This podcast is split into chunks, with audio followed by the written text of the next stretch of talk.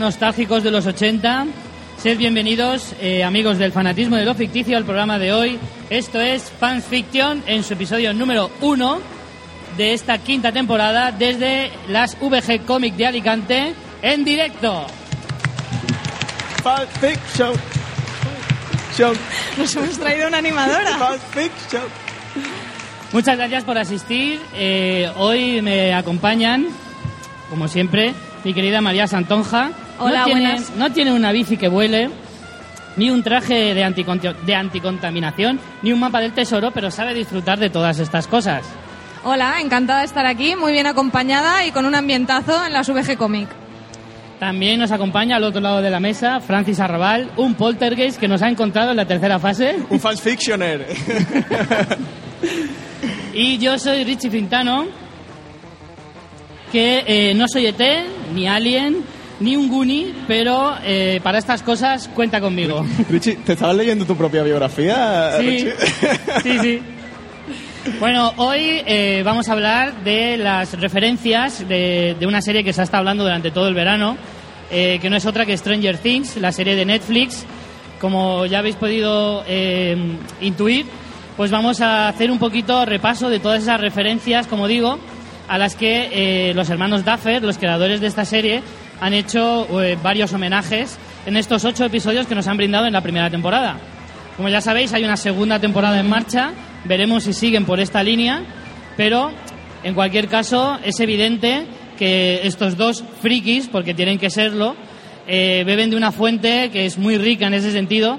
Y hoy, pues vamos a hacer un repaso de todas esas eh, cosas buenas que nos trajo esa maravillosa década de los 80 y parte de los 70.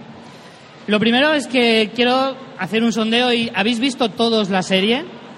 Porque vamos a hacer bastantes spoilers para que lo sepáis. Venga, hasta luego. muy bien, muy bien. Bueno, por eso hay que avisar, ¿no? Por eso hay que avisar. Tenemos el primero que ha abandonado la sala. Correcto. Bueno, pues si os parece, hay referencias eh, sobre todo a películas de los que consideramos seguramente los ídolos de estos dos creadores de la serie. Pero antes de entrar ahí, eh, también hay otras referencias más visuales que hemos podido ver en la serie, como por ejemplo algunos pósters en las paredes de las habitaciones de los protagonistas, como pueda ser, por ejemplo, el de Evil Dead, de Sam Raimi, película de- del 81, eh, Tiburón, de Steven Spielberg. Vais a comprobar que Steven Spielberg es una figura que se repite muchas, muchas, muchas veces a lo largo de los ocho episodios de la serie. Además, eh, también tenemos a La Cosa, de John Carpenter, o eh, El Cristal Encantado, eh, película también de fantasía del año 83. Estas son algunas de, las, de los pequeños easter eggs que nos han dejado estos dos eh, cineastas, o seriastas en este caso. Eh, pero bueno, si queréis vamos también con las, eh, con las películas. Pero yo me gustaría que antes habláramos un poco de la serie en sí, porque un poco el debate que ha habido es si simplemente bebe de la nostalgia o es válida por sí misma, ¿no? Porque parece que se le haya criticado el hecho de que sea muy referencial y yo a mí me gustaría que debatiéramos un poco de eso, ¿no? Si en realidad, sí, de acuerdo, es algo que hemos visto ya, pero el ensamblaje de todas esas piezas sí puede estar bien hecho de por sí y no, y no simplemente beber de la nostalgia. Como tenemos a un joven en la mesa que no ha visto esas películas en el momento, bueno, Mariano ha visto Los Cazafantasmas 2, así que tampoco tienen mucho que recriminarme, ¿eh? qué mala leche. Eh, ¿cómo, bueno, tú eres muy, muy cinéfilo, pero ¿cómo has visto esto que tú no has vivido esas pelis en el momento? ¿Tú ¿Cómo- sí? Yo algunas no, la verdad. Como, como Cazafantasmas 2, Viejo, no. una...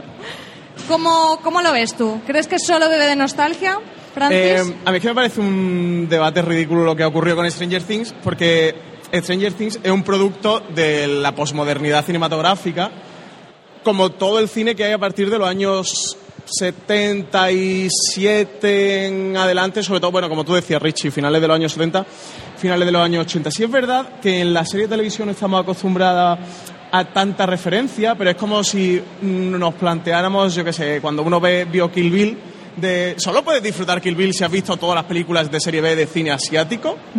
O sea, eh, ese debate no existió. No, no sé por qué ocurre con, con Stranger Things. Evident- claro que se puede disfrutar, al margen de si has visto Stand By Me, o Poltergeist, o Tiburón, que se produce un placer diferente si has visto todo esto y lo reconoces. Sí, pero al final también es un poco un juego como de trivial, ¿no? De, ay, mira, Sí, el póster sí. de The Thing, el De ir de pausando, ¿no? De buscar las de Alien. referencias. Que sí, que es divertido, que, que es verdad que es un juego, pero no deja de ser un juego, no mucho más allá. Yo, lo del debate con Stranger Things nunca, nunca llegué a entenderlo. Pero es que yo creo que el riesgo que corre en ese sentido es que al final se acaba hablando más de las películas a las que referencia que de la propia serie. Pero Ese es el error. gente- Yo pienso que todos hemos hablado de los chiquillos de Stranger Things pensando en los Goonies, pensando en Cuenta Sí, conmigo. pero una versión más odiable que los Goonies, Sí, me parece. ahora entraremos en eso también. Pero al final corre el riesgo de que se- no se habla de la serie, sino de todo lo que recopila. Bueno, Richie, pero eso es hablar de la serie también. Sí, no, mira, la diferencia que hay con Tarantino, por ejemplo, que es un director muy acostumbrado a este tipo de estrategias cinematográficas, es que Tarantino coge cosas reconocibles, pero que no son guays. Sí, te voy a hacer el mismo ¿Entiendes? juego. El traje de Claro, Kill Uma Bill- Thurman, el traje de Bruce Lee. Claro, Kill Bill es una serie que, perdón, es una película que engloba un montón de películas de, Pues de- sí, no son tan conocidas Sí, Claro. pero claro, por nosotros, Claro. que es diferente. Claro, por eso te digo que no son cosas guays. Eh, Tarantino lo hizo guay, al explicártelo a su manera. Coge el, el chándal de... Se de- te está de- viendo el plumero de superfan Bruce de Willis. Tarantino, ¿eh? Pero escucha, tú coges el chándal de Bruce Lee... Tarantino lo hizo Que guay. hasta Kill Bill nadie sabía que era de Bruce Lee. Solo los cuatro que les gustaban las pelis de Kung Fu.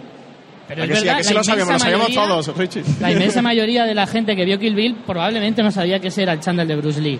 Pero eh, yo te digo lo mismo. Probablemente mucha gente más joven que ha visto Stranger Things no ha pillado la mitad de referencias. pero te digo que de la- cuenta conmigo. la época de las películas que, que hace referencia Tarantino, lo- el público de esa época no conoce tanto las películas que, que homenajea a Tarantino. Sin embargo, Y la gente de Stranger 20 Things- años Escucha, conoce escucha, pelis de los 80. Escucha, la gente de la época de las películas de hoy, de las películas de, de Stranger Things, sí que las ha visto.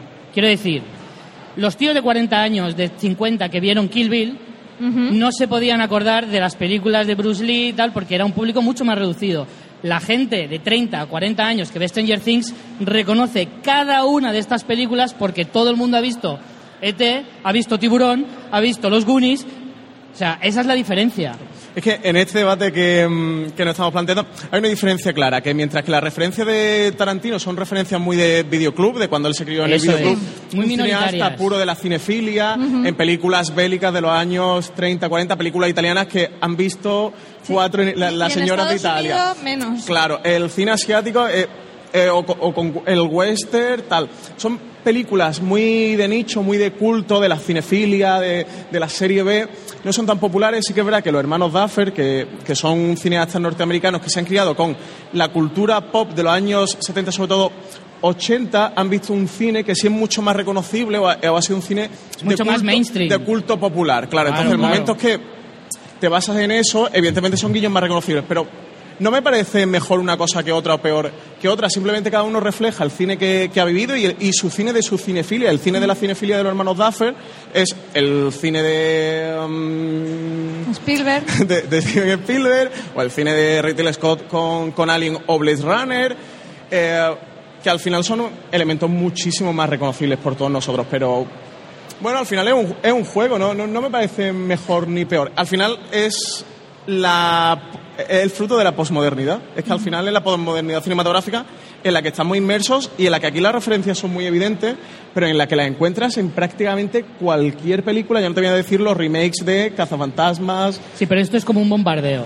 Eh, No, es hay- la no hay- posmodernidad no pasan, no pasan 20 minutos sin que veas una escena que sea referencia a una película de Lo estas. que pasa es que lo que también han hecho los hermanos Duffer, eh, producto de su cinefilia, es copiar, que eso Tarantino no lo hace.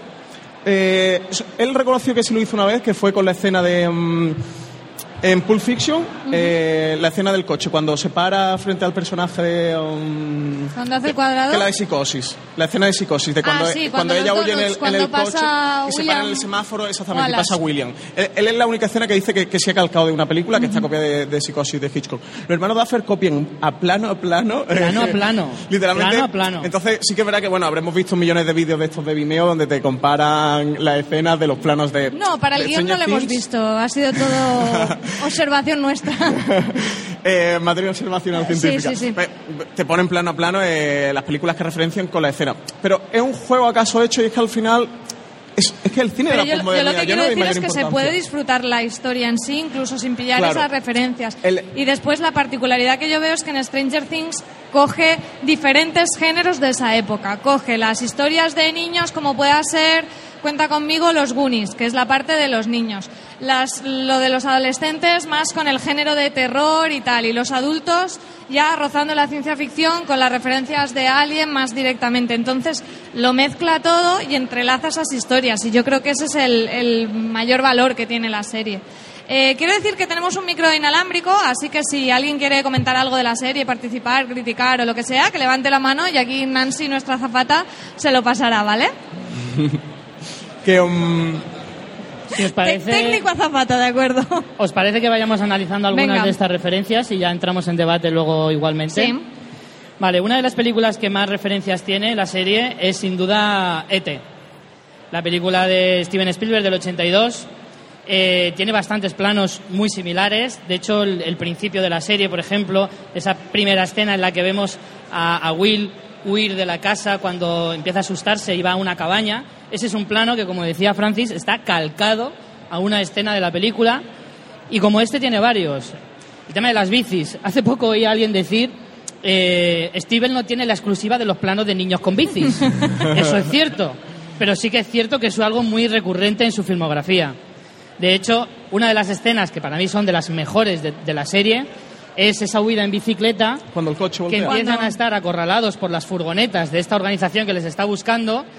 Y hace una cosa, los Duffer hace una cosa muy inteligente que es en la escena de, de ET, la recordaréis, mítica, ascienden y vuelan. En este caso ha dado la vuelta y ha dicho, en vez de ascender nosotros, vamos a hacer que sea la furgoneta la que ascienda y nos pase por encima. Además, no sé, no sé si os pasó a vosotros, pero es que viéndolo estás como siguiendo la escena, viendo que va todo encaminado a esa, a esa referencia. Ya llevas algunos Exacto. capítulos de la serie, ya ves que hace un montón de, de planos copiados y estás viendo persecución en bicis y dices, van a salir volando, van a salir los poderes de 11 y, y entonces está muy bien, como dices, el giro, ¿no? Porque De- ahí de que- le las la expectativas del, espe- del espectador. Es lo que yo decía, que el- los hermanos Duffer juegan precisamente con eso. Eh, los hermanos Duffer que hemos vi- o entienden o suponen que hemos visto ET, por cierto, no hemos dicho que vamos a hacer spoiler de ET, ¿eh? Si alguien no ha visto ET, que se levante.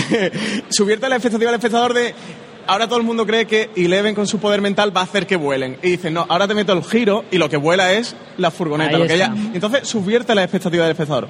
Que entronca con lo que decía María, que mm, es que hay mucha gente que se piensa que es coger, yo voy a coger como en una coctelera, ¿no? Como si hiciera de barman, voy a meter ET, voy a meter encuentro la tercera fase, voy a meter esto, esto lo muevo, lo agito y me sale Stranger Things. No, No, no es porque tan entre otras cosas, el mérito de Stranger Things es que tiene un cuerpo y una fuerza propia al margen de todas las referencias. Si tú le quitas toda esa referencia y te quedas simplemente con el relato, que es un relato que está construido porque estamos hablando de los elementos eh, estéticos y, y visuales, no de los formales. Si tú coges el guion y lo analizas, que es un guion también construido en base a todas esas películas, es un producto con una entidad propia y un armazón propio como lo puede ser Kill Bill al margen de las películas del cine asiático, donde puedes disfrutarlo aunque tú no tengas esa memoria visual del cine Claro, asiático que tenía Tarantino. El arte es saber ensamblar, como decía María al principio, el arte es saber darle cierta coherencia. Y construir un relato propio. Sí, sí, sí. Que Stranger Things tiene una entidad propia, un cuerpo propio, al margen de todas esas películas. Yo estoy seguro que si le ponemos Stranger Things a alguien que no ha visto ninguna de esas películas, La puede disfruta igual. Sí. Igualmente, y la escena en el que voltean la furgoneta le parece acojonante. Que si lo conoces, si sabe el guiño, te puede hacer gracia decir, hostia, ¿cómo me la han jugado los hermanos Duffer? Sí. Porque yo esperaba que ellos volaran. Sí. Hombre, yo creo que un poco la trampa de los hermanos Duffer, la trampa entre comillas, es que utilizan cosas que sabes que funcionan. No son, no las son hacen originales. más molonas aún. Lo, No son lo de que le dé la vuelta, para mí tiene mucho mérito. Claro, es dar un paso más. La ventaja es que para los que sí que conocemos estas referencias, no nos resultan originales, ya las hemos visto, de hecho la historia resulta bastante previsible, bastante porque es muy familiar. No- Nos suena mucho esta historia porque la hemos visto en las distintas películas a las que hace referencia. Los que sí que conocemos esas referencias, a pesar de esto, la serie nos puede seguir gustando porque son elementos que sabemos que funcionan sí o sí. Y para los que no han visto estas referencias, como es la primera vez, no solo les funcionan, sino que sí que les resulta originales. Por eso es la trampa de los, de los hermanos Duffer que dicen, aunque sea típico, sé que va a gustar. Claro, lo que pasa, es que, lo que pasa aquí es, es, por ejemplo, el dilema de cuando tú- alguien va, yo qué sé, al Museo del Prado ¿no? y te pones frente a las lanzas de Velázquez, una referencia que no tiene nada que ver, pero que vaya a entender. Eh, ¿Alguien puede disfrutar ese cuadro aunque no sepa lo que ocurrió Sí, en esa sí, batalla? sí, ¿A- claro. ¿A, que tú disfrutas el cuadro? Sí. ¿Que sabes lo que ocurrió o cómo Velázquez pintó ese cuadro? Lo puedes disfrutar en un plano yo no creo que es superior, no, no quiero entrar en esa como dictadura, ¿no? De decir, no, no, lo disfrutas más, lo disfrutas en otro plano diferente. Entonces sí que creo que lo que ocurre con Stranger Things, que lo puedes llegar a disfrutar en otro plano diferente. También te digo una cosa, que creo Dime, que nadie dime. habrá pillado toda la multitud de referencias, porque no solo están en el cine, Y si no, no que estarían se los vídeos en el mundo del cómic, se basan en el mundo del videojuego, como de Last of Us, o sea, se basa en un mogollón de videojuegos y en un mogollón de cómics, básicamente X-Men, ¿no? El, número, el famoso número 134 Sí. que, que se apuesta Will con Byers. Eh, pero sí que creo que es un producto perfectamente reconocible porque tiene su propia entidad, que sería el problema, que Stranger Things se quedara en una parodia o en una referencia o en un contar la película de otros. Pero no lo llega a hacer, porque para mí la gran conquista de Stranger Things, que como veréis soy muy fan y muy defensor de Stranger Things, es que coge toda una mitología, o sea, el cine del final de los años 70 y el cine de los años 80, ese cine de la cinefilia, tiene una mitología propia, un universo propio. Sí. Y sí que hemos visto películas después que hacen referencia, homenaje a Tiburón, o en cuanto a la tercera fase, o a géneros concretos, a la ciencia ficción, al cine de aventuras. Indiana Jones es un Stranger Things del cine de aventuras del Hollywood de los años 30, 40, 50. Ahí Y no nos planteamos esto, por ejemplo, con Indiana Jones. Entonces, el, para mí el acierto de Stranger Things es que ha cogido todos estos cines, multitud de géneros y multitud de películas que no tienen nada que ver y que solo el nexo común que tienen de ellos es una propia época. Que han conformado en su memoria, desde la cinefilia, en su memoria visual, una propia mitología. Y esa mitología es Stranger Things. Y por eso a mí Stranger Things me fascina particularmente, porque creo que es eh, una película sobre la mitología de los años 80, del Hollywood, del cine de los años 80. Entonces, para ti, Qué bien Francis, habla es este la chico, ¿eh? No hay que decirlo. que es un buen fichaje. ¿Para ti es la serie del verano o del año directamente, ya que te veo tan fan? Mójate. Ni Del año es Juego de Tronos, pero 100% respect. Pero eh, sí. No, porque bueno, Juego de Tronos ya sabíamos lo que era y ya tenemos lo que es. Para, sí, como para- descubrimiento también nueva temporada. sin lugar a dudas, Stranger Things me ha parecido la serie del año y una de las series de la década. Y creo que ahora nos falta... Hostia, pe- hostia, te has venido No, arriba, que ¿eh? arriba, Sí, sí. Sí, CJ, CJ me da permiso.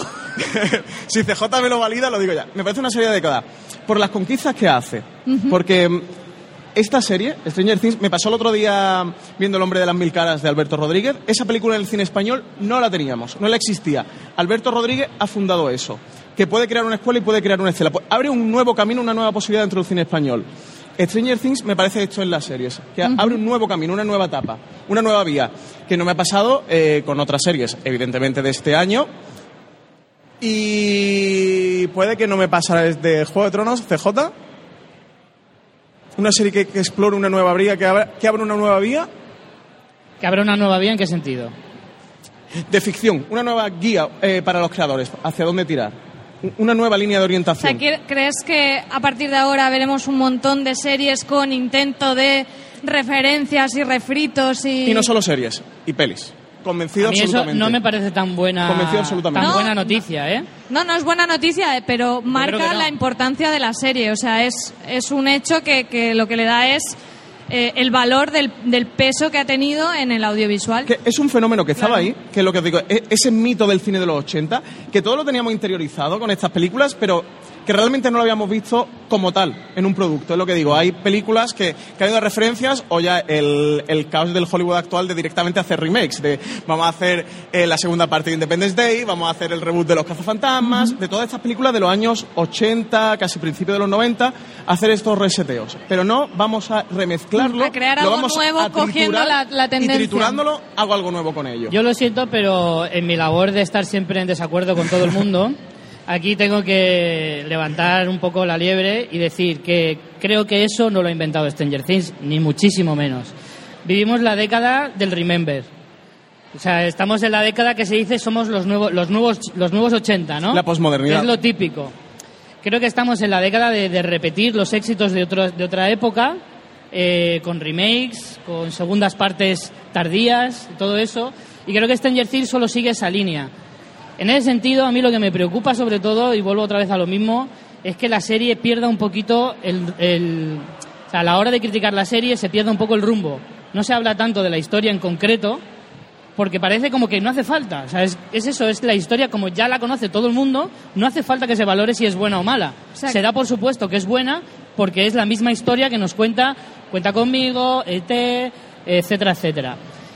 Entonces eso es lo que a mí me da la sensación de que a la serie la ha engordado un poquito. O sea, Está- para ti, es la para mí, para ti no es la serie del verano, no es la serie del año, no es la serie de la década. Fuera. uh. no es la serie de la década ni de lejos. Vale, vamos bajando sí del año. De las mejores del año, sí, la serie del verano, sin duda. Vale, Sí, porque Pero tenemos los no dos polos aquí opuestos. Night Of tenemos claro que no ha sido la serie del verano, ¿no? Estamos todos de acuerdo, ¿no? Creo que es una serie que, para bien o para mal, está un poquito sobrevalorada y un poquito engordada por todo esto que le rodea. Pero tú analizas la serie y es buena, pero no es un 10 de serie, para mí. Yo es que creo que aquí tenemos que diferenciar el ruido mediático o incluso eh, a nivel crítico de prensa de vamos a hacer los siete vídeos de montaje de los planos, de luego eh, valorar la serie por sí como tal. Eh, terminando el discurso ante lo que decía Stranger Things, evidentemente Stranger Things no ha inventado nada ni ha creado nada nuevo. Star Wars es el Stranger Things del cine asiático, del western, o sea, George Lucas ya hizo esto con Star Wars, ¿no? Reformulando un montón de su cinefilia y, y- y llega- y dando una película original. Y yo creo que lo que hacen los hermanos Duffer, al final, a través de unos productos predeterminados que ya existen, tú crear una producción original. A mí Stranger Things sí me parece muy original, que evidentemente argumentativamente tiene muchas líneas de diálogo que tenían esas películas. Claro, es que es un homenaje a todo, e- a todo aquello. De todas formas, yo no conozco ninguna película, ninguna serie de televisión que cuente exactamente lo que cuenta en sí Stranger Things. Sí que tengo líneas de pues, un monstruo, eh, una conspiración científica que da lugar a no sé qué. Sí, sí encuentro líneas, evidentemente, de la construcción de la serie, que lo tenemos en otras películas. La, la pandilla de colegas eh, de aventuras, pero el producto como tal no lo tenemos. En Star Wars tiene a Han Solo, que es el vaquero del... Sí. de la- el renegado de la película del oeste. Pero ¿Vale? es que, Y- y ya por eso bajo está- ese punto de vista, ninguna película Claro. te va a contar exactamente la misma Desde lo- historia. desde el año pero 75 no. Cada parte, cada parte que, que, que compone Stranger Things es una copia de otra cosa. Prácticamente no tiene... Para mí es una buena serie, pero original es cero. Pero ¿Star Wars no te parece original? Star Wars es original porque yo no había visto nada antes de eso. A- Nada que se le pareciera. Sí. Ah, ponte los siete samuráis. Claro. Sí, pero vamos a ver, me refiero a que le puede Ya has parecer Star Wars. original. A ver, cualquier vuelvo a- película del vuelvo a camino del de héroe. antes. Perdona, perdona que te interrumpa, Richie. Léete cualquier tragedia griega, el camino del héroe. Sí, ya te has sí, leído Star no, Wars hace está 3.000 todo años. inventado desde mucho antes del 75 con Star Wars. Está todo inventado, evidentemente. Todas las historias son copias de otras historias. Pero la originalidad eh, también está en cómo lo cuentes. Pero es que hasta el cómo lo cuenta Stranger Things, y lo acabamos de ver, es un calco de cómo son el resto de películas. No ver, tiene nada de original ni siquiera en la realización. Que, insisto, a mí me ha gustado y parece que yo la, la quiera criticar. Pero me están enseñando por ahí Super 8, que es claramente O sea, es- otro ejemplo. Es un ejemplo de hacer un bodrio. Super ¿eh? 8 es lo mismo, pero que no le salió bien, malinterpretar. Super 8 es un ejemplo de malinterpretar el. Puedes coger el micro y rebatirlo si quieres, No Roberto. hace falta, no hace falta. Bueno, si os parece, tengo un montón de referencias y solo me habéis dejado decir una. Es que me parece muy divertido porque estaba aquí Richie criticando, eh, yo en favor y María en medio como diciendo, esto no lo, lo voy a contar para que no se me ¿Por qué me he en medio, no? Cuando están los boxeadores esto en. en- en ¡Haya la paz! ¡Haya paz! ¡Haya paz! Yo, mira, ha dicho pa- de mi madre? para terminar Con el debate, 65 kilos, Richie.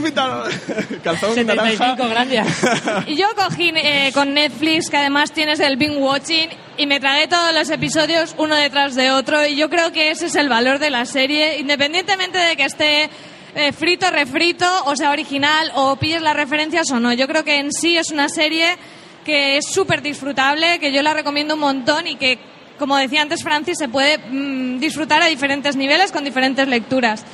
Y Mira, dejad- visto eso, vamos a ver las diferentes lecturas, Richie, con algunas de las referencias. Dejadme que os demuestre que casi todo lo que engloba, ya no solo las escenas, que hay planos copiados, calcados, sino que la propia atmósfera de la serie, los personajes en que se basan, La fotografía. la criatura en sí, que es, es una parte bastante fundamental de la historia, La banda también sonora. tiene la banda sonora, El efectivamente. cartel de El cartel, Things. el- las letras del principio. Exacto. De ET, por terminar con, con esta referencia clara, tenemos no solo lo que ya os he comentado, sino que también eh, los propios actores, los, los personajes, mejor dicho, de los niños, la forma de tratar a Once es casi igual que la que usaban los niños de ET con el propio extraterrestre. Le tratan de una manera como con admiración al mismo tiempo que miedo. Y luego al final de la serie hasta con cariño. Entonces, pero aún así saben que tiene algo extraño que, que no comprenden y que de alguna manera les asusta, pero al mismo tiempo pues les intriga. Todo eso lo podemos ver claramente en la obra de, de Steven Spielberg. A mí la escena en la que visten a Once como de niña bonita, que creo que da más miedo que cuando disfrazan a ET. Sí, Es un poco Mariquita. Pérez, ¿eh? un poco muñeca ahí. Además que esa, esa peluca le habría quedado mejor, hasta desdentado le habría quedado mejor que a esa pobre niña. A mí eso me pareció la referencia más divertida y... Y además ese plano también está calcado, ¿eh? Sí, sí, ese es idéntico. Sí. Me pareció la referencia más divertida de ET y, y- y ya te digo, no, no sé si ET estaba más guapo que la pobre Once con las pintas que le ponen. Otro clásico del cine de los, de los finales de 70-80 es Alien de Ridley Scott, eh, El octavo pasajero. El, todo el tema que engloba la, la organización que hace eh, experimentos con 11 están bastante reflejados en cómo eh, la película de Ridley Scott, eh, muchos planos también están muy, muy influenciados por esta película. Eh, tenemos esas, esos personajes con esas escafandras y esos, esos trajes de anticontaminación que son claro reflejo de esta película y sobre todo, sobre todo, yo creo que la criatura de, de Stranger Things comparte muchísimas cosas con el propio Alien, desde la crisálida donde Cuando ¿Dónde mete se- a, a las presas, ¿no? Sí. Eh, la babilla esa tan bonita de las presas. El propio color de la fotografía de esa trama, Exacto. con esos tonos tan ¿Cómo se verdosos. alimenta es de ellos Alien. en el, creo que es el penúltimo capítulo, ¿no? Cuando se encuentra a Byers con el, con el tentáculo metido, de cómo el alien se está alimentando Se de está ellos alimentando, para correcto. incubar. Pero, eh, Richie, que esto es lo que te decía, si te fijas, nos quedamos en el análisis de las referencias muy evidentes de, de lo que va ocurriendo, de, o, de- o de un- desde un punto de vista visual o de un punto de vista de la trama. Pero, por ejemplo, a mí me parece que Alien está mucho más presente en toda la construcción del suspense de la temporada, desde que aparece el monstruo. En toda la Con lo de que mecánica no te lo del muestren, suspense, ¿no? La mecánica del suspense de Stranger Things es calcada, calcada cual ecuación matemática, a la mecánica del suspense de Alien el octavo pasajero. Calcada. Y es lo que te digo, de que muchas veces nos quedamos nadando la superficie de la referencia de este plano es el mismo. Claro, es que los hermanos Duffer no saben dirigir, no tienen originalidad. Sí, pero quieren hacer eso, quieren jugar con el espectador. Pero esa referencia la encontramos si abres el relato, si el relato te pone a analizarlo y, y te metes dentro de él. Sí. Por ejemplo, lo tienes en la, me- en la mecánica del suspense de, de Alien. Y por ejemplo, me parece una referencia mucho más bonita que que el monstruo en sí se le parezca o bueno, tenga el tentáculo que se alimenta de, de ellos. Hombre, la- el propio hecho de que no estén enseñando el monstruo hasta, muchas gracias, hasta bastante más adelante, como dices tú, es, es alien puro. Eso es Alien. Sí, sí, sí, totalmente. Más películas, si os parece. Los Goonies. Evidentemente, los Goonies. Son unos niños Goonies, pero más odiosos, ¿no? Sí, sí, ¿Os sí. gustaron los niños de Stranger Things? Que Sí. levante la mano a quien les gustaron, ¿Todos? ¿vale? Ahora bajar la mano. Que levanten ¿Todos? la mano a quien les parecieron odiosos. Vale, Mm. hay menos haters de lo que pensaba en la sala. Pero si molan mucho. Sí que es verdad lo que estaba apuntando Richie del doblaje. Creo que el doblaje, Ah, tú lo viste en versión versión original. En el doblaje algunos perdían bastante. Sí, eso sí que es cierto que al final el doblaje es una parte fundamental de la interpretación. Si el mellao es adorable. o El sea, mellao. es que Lo adopto ya. Curiosamente el mellao es el ya. más el mejor doblado de todos. El mejor doblado de todos. Sin embargo, los otros personajes eh, de alguna manera el problema que tienen, yo creo, es que tienen unos papeles más complicados. En el caso de no caigo ahora el nombre del, del chico el protagonista, digamos. Will. Sí, Mike. No, Will es el Mike. Mike. Ah, Will es el que desaparece. Will es el que desaparece. Mike creo que es el que tiene el personaje a lo mejor más complicado, porque es el que enfatiza más, el que se tiene que poner más nervioso, y ahí, cuando el actor es un niño y tiene menos experiencia, en mi opinión, es más fácil sobreactuar, es más fácil que te salga peor. Sin embargo, otros personajes, el personaje del desdentado al final es un personaje que como ya está cara- cara- caracterizado, lo he dicho fatal, pero sabéis lo que quiero decir, eh, es como más fácil. Es más fácil que no te salga sobreactuado porque incluso el propio personaje lo es en sí, en su propia esencia. Es que Mike no deja de ser un poco muy veladamente el protagonista. Sí. Un poco. Entonces, claro, él, él sí que es verdad que tiene uno- un peso dramático porque incluso la- la his- su historia de amor personal con Eleven es, es mucho más difícil de tratar para un niño. Por ejemplo, el, el mellao, eh, se va a quedar con el mellao ya. Eh, es Gordy de los Goonies, es total. el alivio Gordy cómico, de los Goonies, sí. claro, es más el alivio cómico, son personajes más fáciles eh, de interpretar. Sí, yo estoy de acuerdo, que es verdad que es difícil para un niño. De todas formas, creo que ellos, y Eleven, eh, Ahí va. Millie Bobby Brown, especialmente, Brutal. va a ser, eh, o sea, la próxima Jennifer Lawrence de, de- de- Hollywood. Porque ella Te es estás incre- viniendo de una arriba es con increíble. Stranger Things. Que ¿Ha- es- ¿Habéis visto pero rapear la. Nicki Minaj? ¿Ha- No. ¿Habéis visto rapear Nicki Minaj a Millie No. Bobby Brown? O sea, evidentemente es... Vaya, eh, me quiero hacer agente suyo porque forro multimillonario. A ver, em, a 11, ¿os ha gustado a todos? Levantar la mano, que nos ha gustado 11 o 11. Vale, todos. Consenso, 11. ¿no? Consenso. Maravillosa. Yo creo que... Ves a 11 y en el fondo piensas, jolín, ¿cómo molaría volver a tener 12 años y enamorarte de una niña como esa? O raparle la cuando cabeza a tu hija. 12 años, ¿eh? Te calco eso, por Qué, favor. qué mala que ha sonado eso, Richie. He dicho cuando tenías 12 años. Bueno, de los Goonies, evidentemente, tenemos muchas referencias, claramente. Eh, no solo los personajes, sino también eh, muchas de las escenas. Eh, como decía antes, Spielberg no tiene la exclusiva de los niños en bicicleta. Los Goonies era también otra escena. ¿Y Javier Olivares de los viajes en el tiempo? No metamos el dedo en la llaga. Ya, Verano Azul también tenía compradas algunos derechos de estas escenas, pero bueno. El caso es que los Goonies claramente eh, intenta coger la esencia de esos niños adorables, creo que no lo consigue, también en parte porque los Goonies tiene el factor comedia por encima de todo. Y Stranger Things no. Stranger Things es muchísimo más dramática, tiene mucha más carga oscura que los Goonies no tenía. Por lo tanto, los Goonies es más fácil, incluso a Super 8 le pasa un poco lo mismo.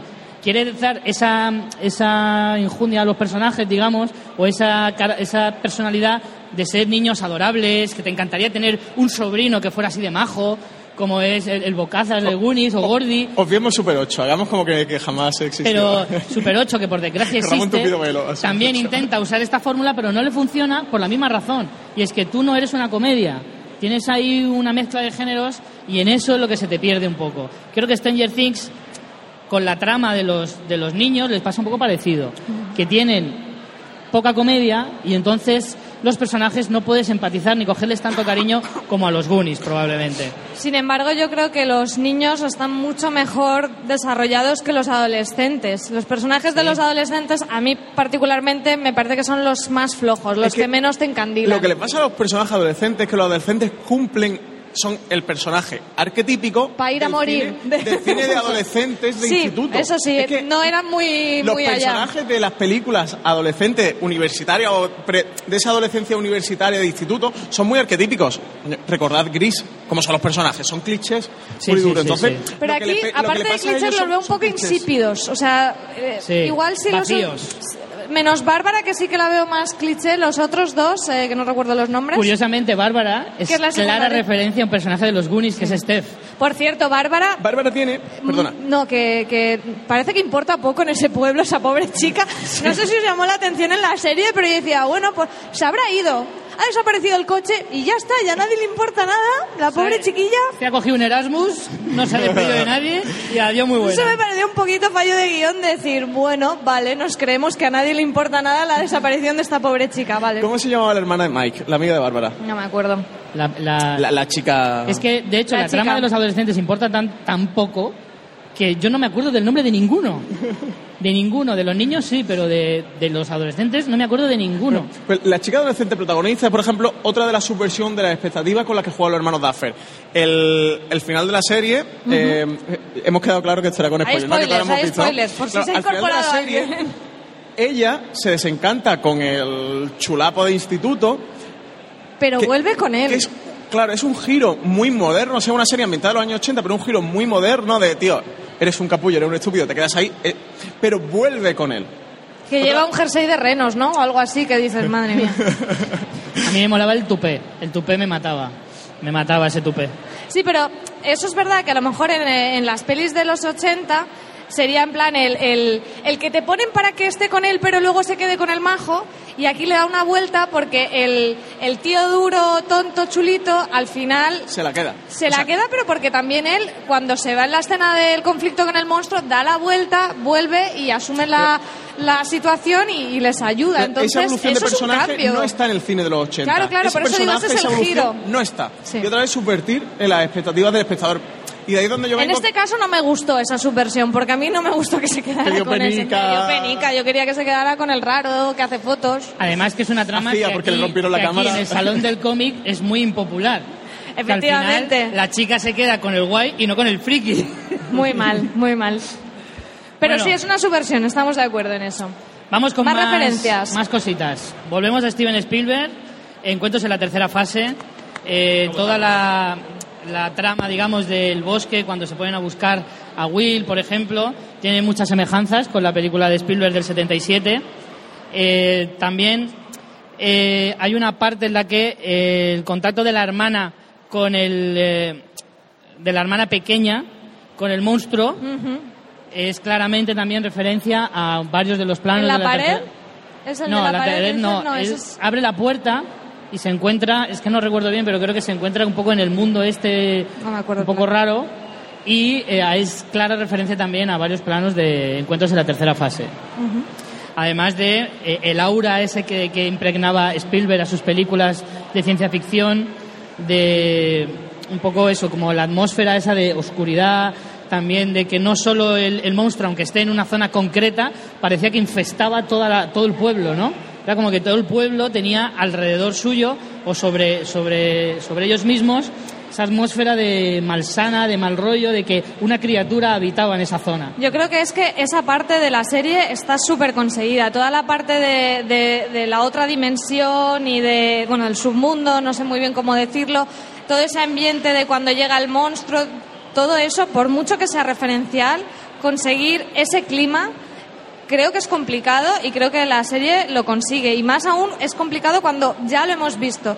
Y a mí me metía muchísimo en la historia de la tensión de, de se acerca el monstruo de tal y, y me parece que es muy meritorio. Que, por cierto, la referencia de cuando Eleven conecta con el otro mundo, que es lo que despierta al monstruo, Sí. no es a una película de los años 80, es Under the Skin, que es una película británica de 2013. Cierto, cierto. Y a Minority Report también, película de 2002, a Minority Report. Y a Minori- bueno, y Minority ponerle- Report, cuando conectan Con los- con ella. Sí, cuando ponerle dentro de esa piscina flotando recuerda muchísimo a otra película de Steven Spielberg, pero mucho más reciente, que es del año 2002.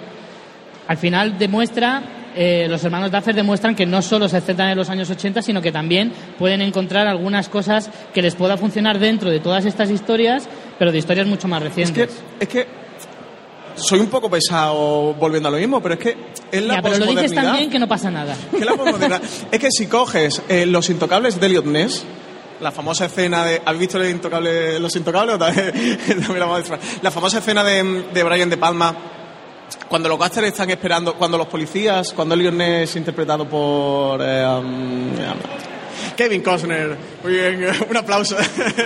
Cuando Kevin Costner está esperando a que aparezcan los mafiosos y está la mujer esta mayor eh, subiendo el carrito del niño, eso es calcado Plano.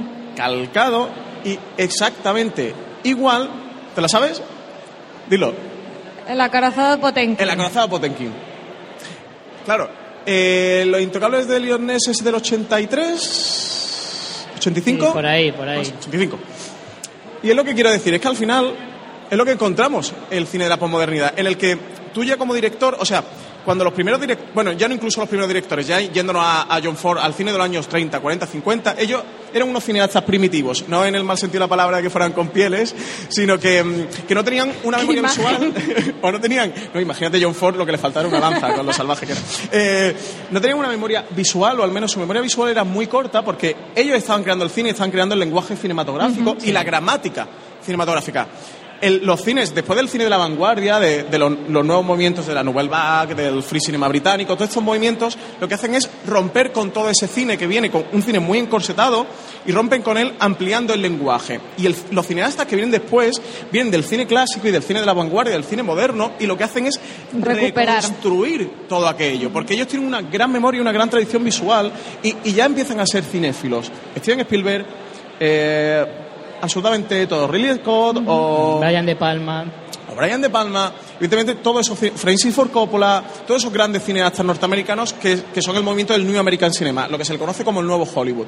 Y a partir de ahí, pues tienes ya a Quentin Tarantino, que es el adalid o es el fruto ya de, de la consagración de la, de la, De la posmodernidad. posmodernidad. Y al Sí, final sí. Stranger Things y los hermanos Duffer son esto, ampliando Lo que y pasa es que en las series igual no lo teníamos. En cine sí que tenemos todas esas referencias de estos directores que has comentado, pero igual en el mundo de las series, salir un poquito unos años más tarde, son un poco el, el primer exponente de eso que quizá luego se repita, pero Eso- igual los hermanos Duffer son eso, lo que era Tarantino, Brian De Palma, pues hace 25 años. Eso era justo lo que decía con que Stranger Things me parece acojonante que, que haya sido este año, me parece la gran serie del año, no solo porque me ha hecho disfrutar, porque me lo he pasado muy- bien, sino porque está abriendo una vía nueva que existía en el cine, pero la serie de televisión que no. Que también, porque Los Soprano no se entiende sin el padrino de Francis Ford Coppola, evidentemente. Yo creo que en la serie también lo que puedes explorar, esto que comentábamos de juntar varias líneas o varios argumentos o incluso varios géneros de una época. En una única película, por duración, simplemente... Fruto de la posmodernidad. Ante la posmodernidad nunca hay mezcla de géneros. O es drama No, sí, sí, o es pero, comedia. Pero digo que en, eh, al tener una serie tú puedes meterle la trama de los niños, la trama de terror y todo eso con, con mucha más holgura y mucha más tranquilidad que si tú en una película intentas hacer Stranger Things. Que igual pues no te sale igual de bien porque sería mucho más metido todo con calzado. Sí, lo que pasa es que si te fijas, cualquier película de hoy día tiene multitud de, de géneros. Si tú coges una película de superhéroes, es ciencia Sí. ficción, es aventura, es comedia, pero no con es unas drama. referencias tan directas como en No, no Stranger. Things. Yo creo que el, formato de serie le permite desarrollar eso, que desarrolle muchas tramas con muchas referencias, con incluso, pues eso, ambientes como lo que hablábamos de que la referencia a Alien no solo el monstruo, es, es cómo está construida narrativamente, cómo está el, desarrollo de- de la- del suspense, la fotografía. En una única, en una película tú si metes mm, tres tonos de fotografía diferentes, tres maneras narrativas de contar, una más cómica, no sé qué, al final dices, eh, esta peli ha perdido el tono, ha perdido el rumbo, y yo creo que en Stranger Things tiene la oportunidad de tocar esos diferentes palos y que le salga bien. Claro.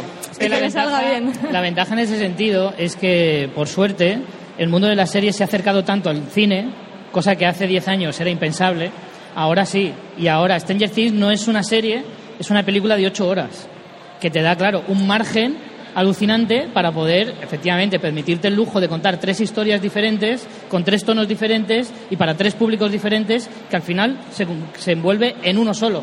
Porque a mí me puede interesar tanto la historia de los niños como la de los adultos. La de los adolescentes un poco menos, pero, pero más que nada porque en este caso no me interesa cómo está contada. Pero aún así, eh, la gran ventaja que tiene Stranger Things es la época en la que se puede hacer. Y es que, claro, al acercarte tantísimo al mundo del cine, ya no solo por, por la, la forma de narrar las historias, sino que también el presupuesto. El presupuesto antes en las series era muchísimo más reducido y ahora las cosas cambian. Y eso es una ventaja que, estén- que otras series a lo mejor en otra época no tenían. Sí, estoy totalmente de acuerdo. Bueno, si queréis, eh, continuamos con más referencias, un poco ya más cortas.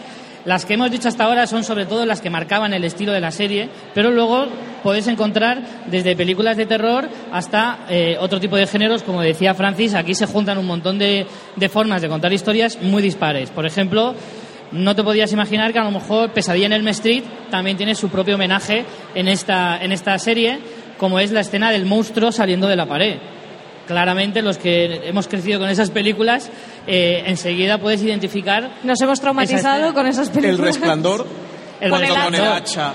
El resplandor tiene una clara referencia de Winona Ryder, el personaje de, de Joyce, eh, aporreando eh, la pared con un hacha que claramente está refer- eh, referenciando a Jack Nicholson en el resplandor. Ahora que mencionas a Winona Ryder y no la hemos mencionado hasta ahora, casi llevamos un, un buen rato y no la hemos mencionado, ¿a favor o en contra? Porque ha habido mucha gente que la ha criticado. El hecho de que la hayamos nombrado 45 minutos después de empezar significa que, lógicamente, no, no es la parte favorita de. Ta- También es una, una parte. elección de casting muy remembers. Como tú estás en contra, imagino que Francis estará a favor, simplemente.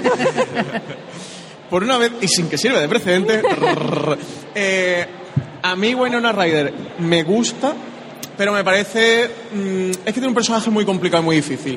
Eh, me parece que ya está un poco excesivo, que, que, el personaje lo tiene un poco saturado, pero esto es una cosa que, por ejemplo, dialogo muchas veces con CJ en las tramas de las series que nos planteamos.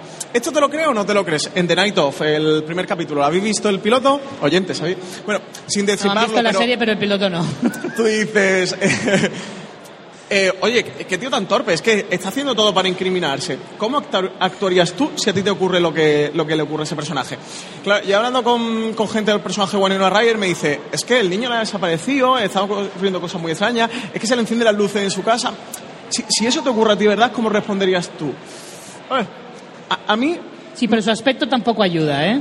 Es un poco loca una, del moño. una estética muy de... Es una loca del moño, Ya a esta no le doy de comer que me muerde la mano. Pero a mí, a mí a veces ella me patina mucho, me parece bonito también. Winona Ryder, ella en sí es una referencia del cine de los años por eso, 80. Por eso, que no es una elección casual de vamos a meter tal, a Winona Ryder. Que, claro, es, es, que ella es la referencia. Sí. A mí a veces me patina un poco. Yo no soy ultra fan de Winona Ryder, que sí. En Estados Unidos son muchos más fans. Sí que ella tiene un recorrido mucho más largo del que aquí en España uh -huh. ella ha tenido como, como actriz, como popularidad o como diva de Sí, como mito, ¿no? No es tan mito de los 80 aquí igual. Exactamente, como, como más mito de los 80. Yo, yo, no tengo tanto mito de los 80 con Winona Ryder, pero no, sí me parece una buena decisión, entendiendo entonces, todo lo que es Entonces, estás, al final te has puesto en contra de Richie también, has dicho, ver, sin que sirva de precedente. Estamos condenados, Richie, estamos condenados. A mí es que me parece que el papel de Winona Ryder lo podía haber hecho cualquier otra actriz y no te habrías dado ni cuenta. Sí, sí, sí. sí pero también yo creo que eso es una cuestión de producción, de que así vende más, de decir, sí. es una serie y con referencias de los 80 y con Winona Ryder, pero es que la no, no, la considero, es que, no la considero ni protagonista. La nota de Te la venden como la protagonista, pero no lo es la en nota absoluto. De prensa, la nota de prensa de Netflix, lo primero que te decía era Winona Ryder. Sí. Uh -huh. Y Winona Ryder probablemente no es ni de lejos la actriz que más sale en pantalla. Seguro. No, no, no. Seguro. No, no. Y de hecho, en su trama yo creo que le eclipsa el personaje del sheriff. Que además su historia es un personaje mucho más profundo, que te interesa mucho más, con una historia mucho más interesante. Sí, porque además eh, la historia de Winona Ryder con el marido es una de, la, de, las partes que me Si la quitas más no pasa nada, Sí. en realidad. Eh, mira, Yo creo que la historia del, del exmarido está para poder un poco alargar el, el tiempo de alarma ¿no? desde que desaparece Will. Como tienen esos días de a lo mejor está con el padre, como que no, hay, no se entra en crisis tan rápido en el pueblo con lo que va a pasar y entonces le das un poco de margen ahí a la historia. Creo que está para eso y ya está, pero que si te lo cargas no pasa nada. mm, sí, yo creo que intenta un poco justificar de dónde viene ella y por qué está un poco desquiciada.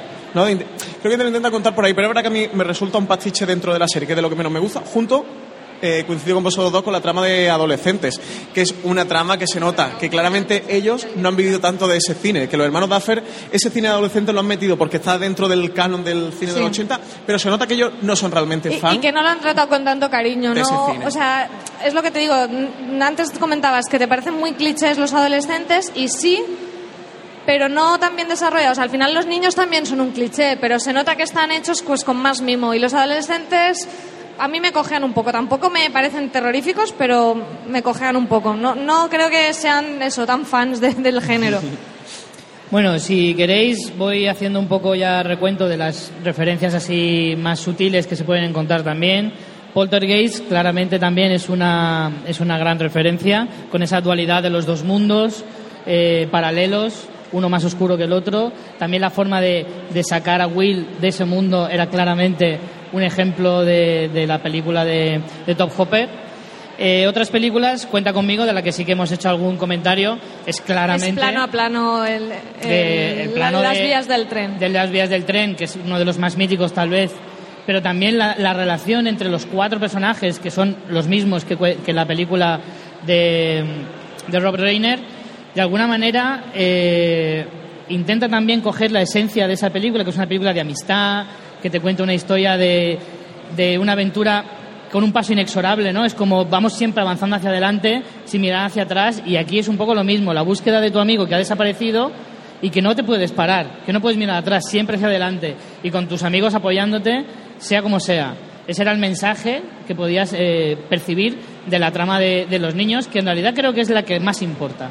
La y, trama y de la los que más ha gustado, yo creo, ¿eh? Sí, la trama de los adolescentes creo que para mí es la más prescindible de todas, a pesar de que la de los adultos puede ser incluso menos interesante, pero hila mucho mejor con la historia de los niños, para ser la madre la que busca a su hijo perdido y el sheriff que quiere un poco también redención para, para sí mismo por lo que le pasó en su historia personal con su propio hijo, de alguna manera esa hila mucho mejor. Pero al final la que más nos interesa va a ser la de los niños, que es la que lleva el peso de toda la serie. Y Cuenta conmigo es claramente un reflejo de eso mismo, ¿no? Y ya por último, esta referencia me ha, me ha gustado muchísimo, es sutil, pero, Pero es está muy divertida. molona, que es de la peli Comando de Arnold Schwarzenegger. Esta ya es para públicos más selectos, para los muy cafeteros. Eh, Esta película del 85 eh, tiene una escena grandiosa que es Arnold Schwarzenegger armándose para irse a la batalla. Eh, estos chicos tienen una igual cargándose pues con su cantimplora, su linterna y tal, y tiene una es claramente muy parecida, pero Y aparte en este uno de los caso niños mucho más se pone la, la Sí. banda en la cabeza, Es ¿no? que el Sí, chico sí, sí. afroamericano es claramente el reflejo de las películas del Vietnam de los años Sí, sí. 70-80 y en esa escena es él el que dice, oye, si vamos para allá este hay que armarse ¿eh? y viene con la mochila equipada de... Vámonos. ¿Puede ser que en, que en esa escena desdentado también coja solo cosas de comer, igual que en Cuenta conmigo hay uno de los personajes que solo lleva cosas para comer o No, algo así? ¿O Cuenta mezclando conmigo cosas? No, que no llevan sé. comida, se les olvida. ¿El qué? Ah, vale, en Cuenta vale. conmigo no llevan comida. Vale, vale. A, a los, siempre dicen, pero no la traías tú, no, la traías tú. Y además todos miran al niño gordo pensando, lo normal es que la traigas tú. Qué, qué políticamente correcto, Richie. Richie... como siempre.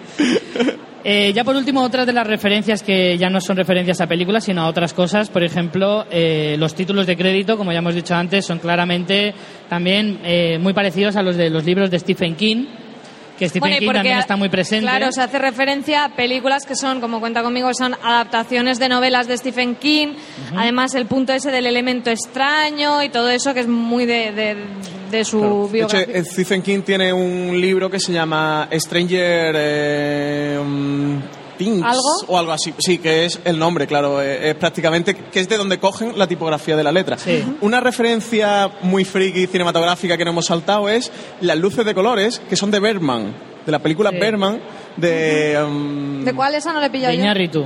de, de Alejandro Ah, de. Sí, lo que pasa es que esa- Cuando, Bergman. entra en el bar, Bastante cuando Bergman más entra en sutil. el bar, es un bar lleno todo de luces de, de colores. ¿Dices el que cuando habla con la crítica teatral? Creo ¿Ese que bar? Sí, sí, creo sí, que es era ahí, ese. es ahí. Creo que será ese. Son las luces de colores con las que Winona Ryder intenta hacer un, el abecedario para mm, A el mí eso es de lo que más me moló. del- Para- para de- comunicarse con- O sea, con me- su eso hijo. sí que me parece que es crear mitología, aunque lo cojas de otro sitio. O sea, la vuelta que le da y en lo de hacer el alfabeto para que se comunique, me parece un pasote. o Mola, sea, es de lo que más me mogollón. moló. Eh, otra de las referencias a la cultura, eh, por ejemplo, en este caso del cómic, creo que hacías tú antes eh, alusión, Es muy Francis, chula. Es que en uno de los capítulos, Will y Dustin eh, se juegan eh, uno de los cómics de. X-Men, que es el 134 concretamente, y en ese en el que Jean Grey, el personaje de X-Men, mm, desata todo su poder y eso no, no es no es casualidad, ¿no? Porque yo creo que hace bastante paralelismo con el personaje de Once, que Con de lo que alguna pasa al manera final, de hecho. le pasa lo mismo, ¿no? Desata todo su poder que no puede controlar y que es claramente un reflejo de Jean Grey en este caso, o sea, es una autorreferencia en sí misma. Si hay un protagonista en Stranger Things, evidentemente es para mí es Eleven, en la Sí. historia de Eleven. Y el, el cómic este que se lo juegan es la escena donde se pierde Will. Sí. se llamaba Will, ¿no? Will, Will es el que se pierde. Pero se pierde Will, lo que, se- lo que él le dice a- al mellao es eh, me quedo con tu X-Men número 134. Y él sale corriendo y luego se pierde. Realmente, si a mí me dijeran una referencia clave, clave en el relato de Stranger Things, es el X-Men, un cani, número 134. Que no me lo había leído porque leo muy poco X-Men, porque soy poco fan, pero me lo he leído. Y Stranger Things, tienes aquí el relato de Eleven. Por completo es Jane Grey adora los eh, gofres congelados, como Eleven. Eh, se sacrifica, ella muere. Eh, lo que le pasa en el cómic número 134, eh, o lo, o lo voy a reventar. Muy bien. lo que pasa en el cómic número 134 No me parece el sitio adecuado para hacer esto, ¿eh? De la un- forma. una entidad maligna entra en el cuerpo de Jean Grey, lo, lo utiliza ella como incubadora y desata lo que se le conoce como el Fénix os- Oscuro, que en X-Men Apocalipsis, si lo habéis visto, pues había un guiño a- a- al Fénix Oscuro. Lo que ocurre con Eleven, eh, esto lo hacen a través de unos experimentos con ella, como Eleven. A Eleven lo que le ocurre es el monstruo se crea a través de la experimentación con ella y se da lugar a ese mundo paralelo. Ese monstruo no vive sin ella, que aquí otra referencia que no hemos hecho tampoco muy importante a Dungeons and Dragons, a um, Dragones y mazmorras, Sí, en el que ellos juegan en el primer capítulo con el Demogorgon, que el Demogorgon es el animal este de dos cabezas, en el que se llevan fatal, pero una no puede convivir sin la otra, porque en el momento que una destruye a la otra, ellos, el, el otro morirá. ¿Qué es lo que ocurre con Eleven? Eleven consigue acabar con el Demogorgon destruyéndose a sí misma. Al Sí. final los dos mueren. Como, como hace Jane Grey en el, al final del número 134. Además aquí hay una referencia también visual explícita en la que Cíclope está enamorado de Jane Grey y cuando Jane Grey destruye al, a la entidad maligna hay una viñeta en la que Cíclope se, se pone las manos delante de, de los ojos, así como hace el personaje de Mike en Stranger Things. ¿Qué es lo que decía de la modernidad? No solo copian planos del film, también copian viñetas de cómics. Esa viñeta está Calcada. calcada. Aparte de la historia con Eleven, de hacer la historia de, mo- de amor de Mike, en el que ella muere y en el que después Jean Grey resucitará. ¿Cómo ocurrirá en la, segunda, temporada. Chan, chan. No lo sabemos, pero como no lo hagan, nos va a cabrear mucho. El final de la- del cierre de la temporada es el policía dejándole cofres congelados en una caja. Sí. Eso nos dio esperanza a todos.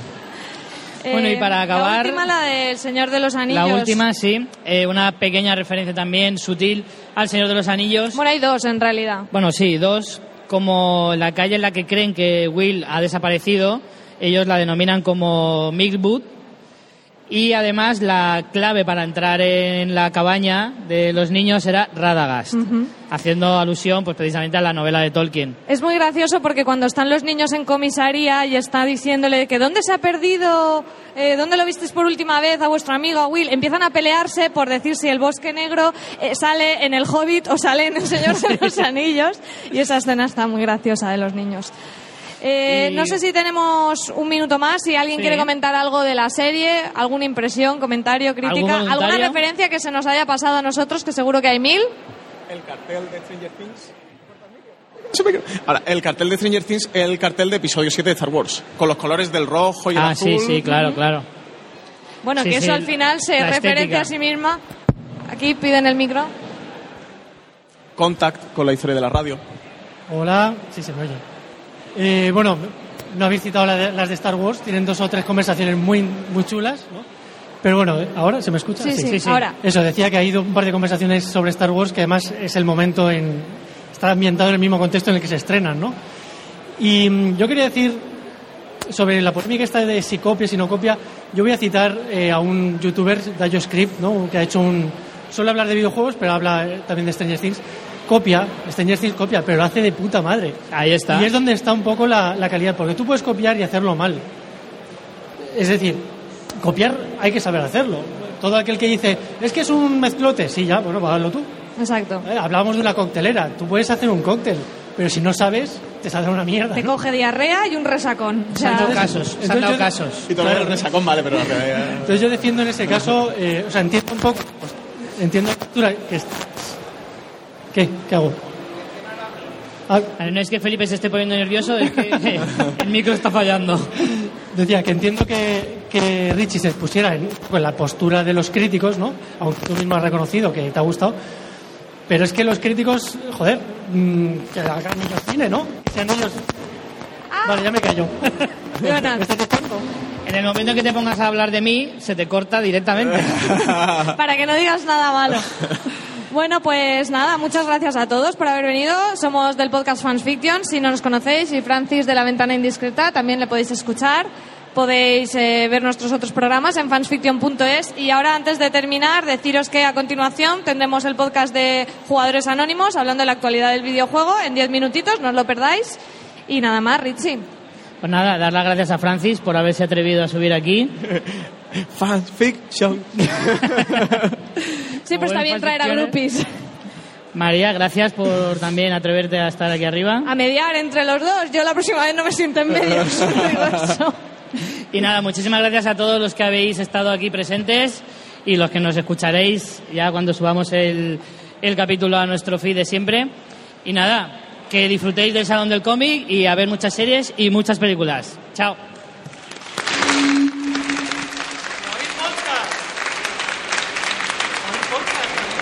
Y en este episodio tenemos un bonus track, como habéis podido intuir por el título del podcast, y es que tuvimos la oportunidad de hacer una breve entrevista al actor James Cosmo, que interpreta en Juego de Tronos al Lord Comandante Mormon, entre otros muchísimos papeles y personajes míticos que ha interpretado a lo largo de una larguísima carrera, eh, tanto en cine como en televisión. Os dejamos aquí con la breve entrevista que hicimos en inglés, de aquella manera, tal como pudimos, y en la que nos acompañó también eh, Lorena Gil. Poder hacerle la entrevista fue algo bastante improvisado, así que, bueno, eh, quedó igual un poco menos profunda de lo que nos hubiera gustado. Eh, sin embargo, fue un hombre encantador, lo pasamos muy bien. El poquito tiempo que estuvimos con él fue muy amable con nosotros y aunque nos ha grabado la primera pregunta que le hicimos fue precisamente qué diferenciaba el proyecto o estar en el en una producción como Juego de Tronos del el resto de trabajos en los que ha participado. Os dejo con James Cosmo.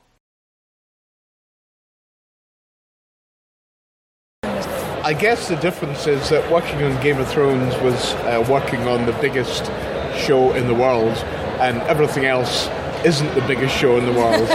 um, Uh, so uh, yes, it's it, it, was a wonderful experience. Uh, a very highly professional uh, production, um, absolutely flawless uh, to an extraordinary degree that nothing ever seems to go wrong. I'm sure it does, but they are so professional, so smooth that as an actor, it's it's a joy to work on the show um, because you're never held up by anything. There's never any problems.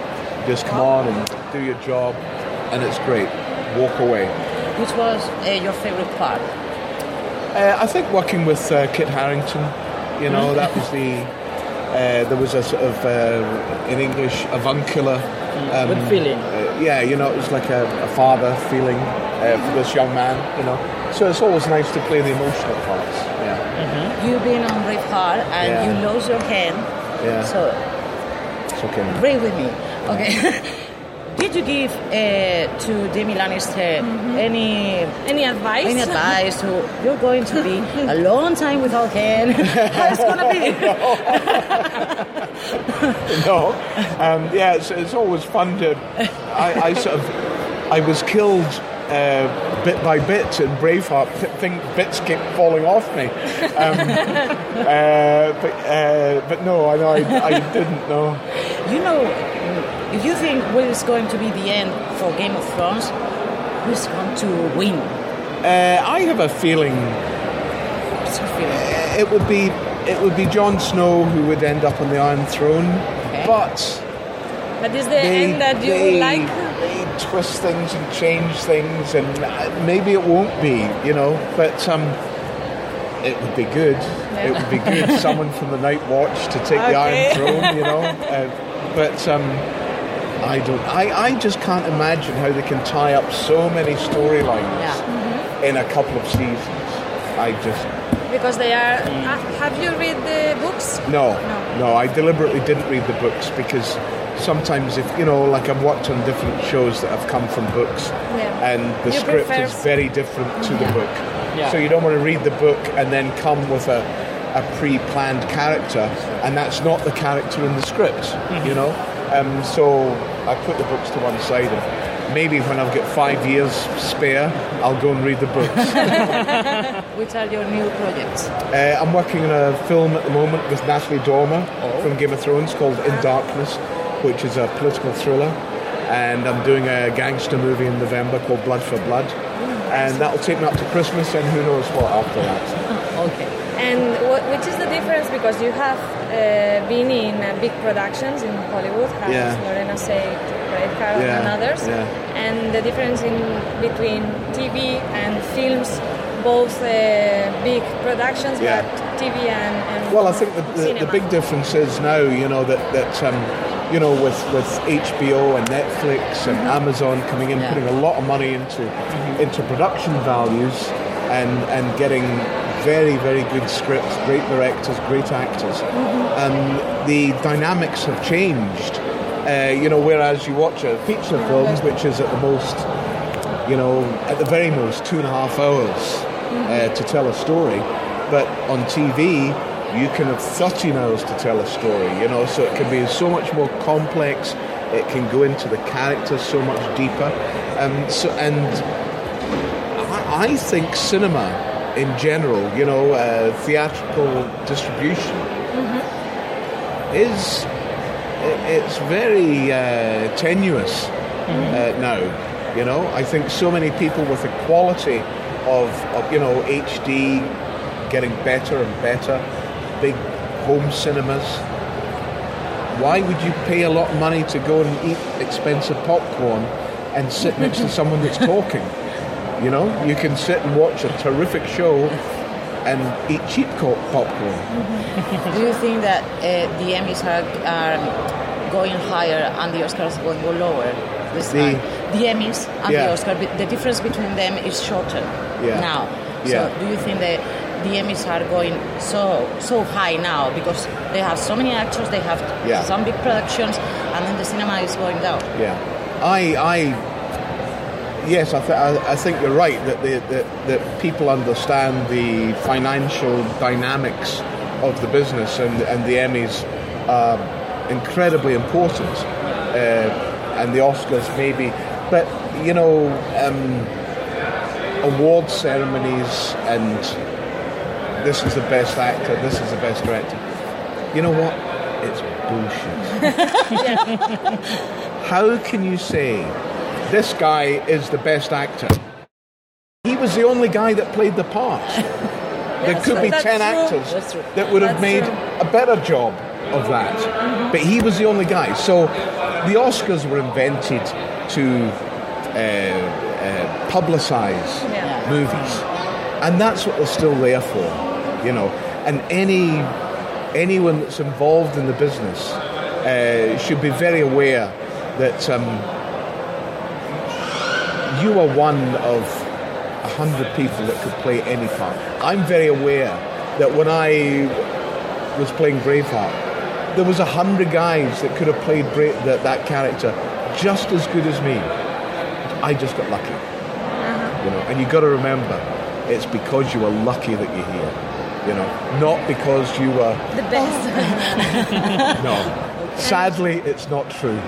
and how did you receive the role of Lord Commandant Mormon? How the production contact you to They- play it? You know, when, when you usually with a, an American series, you have to go through various uh, meetings. You know, you, you go on tape, and then the directors and the producers like you, so they say yes, and then you have to go to HBO, and maybe they say yes, and then you go to the the uh, the network, and maybe they say yes.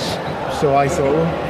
So I, I, I went on tape and I was waiting, maybe I'll hear, and then I got an email from George Martin saying, uh, Welcome, Lord Commander. I didn't have to go and see anyone. So, good. I- yeah, okay, I'll just turn up and do it. Yeah. ¿Alguna pregunta más? No, yo creo que no. Is, Eh, is the wall as cool, uh, as cool, no, as cool and as cold as it seems? Absolutely. Absolutely. It wasn't too bad in Ireland in the first season, but when we went to uh, Iceland for the second and third season, my God, that's another kind of cold. it was extraordinary. So, yes, there was no acting required. we were frozen. Thank okay. you very much. Oh, it's a great pleasure. A pleasure. Thank you. A pleasure. Thank you. Can we have a picture? Of course.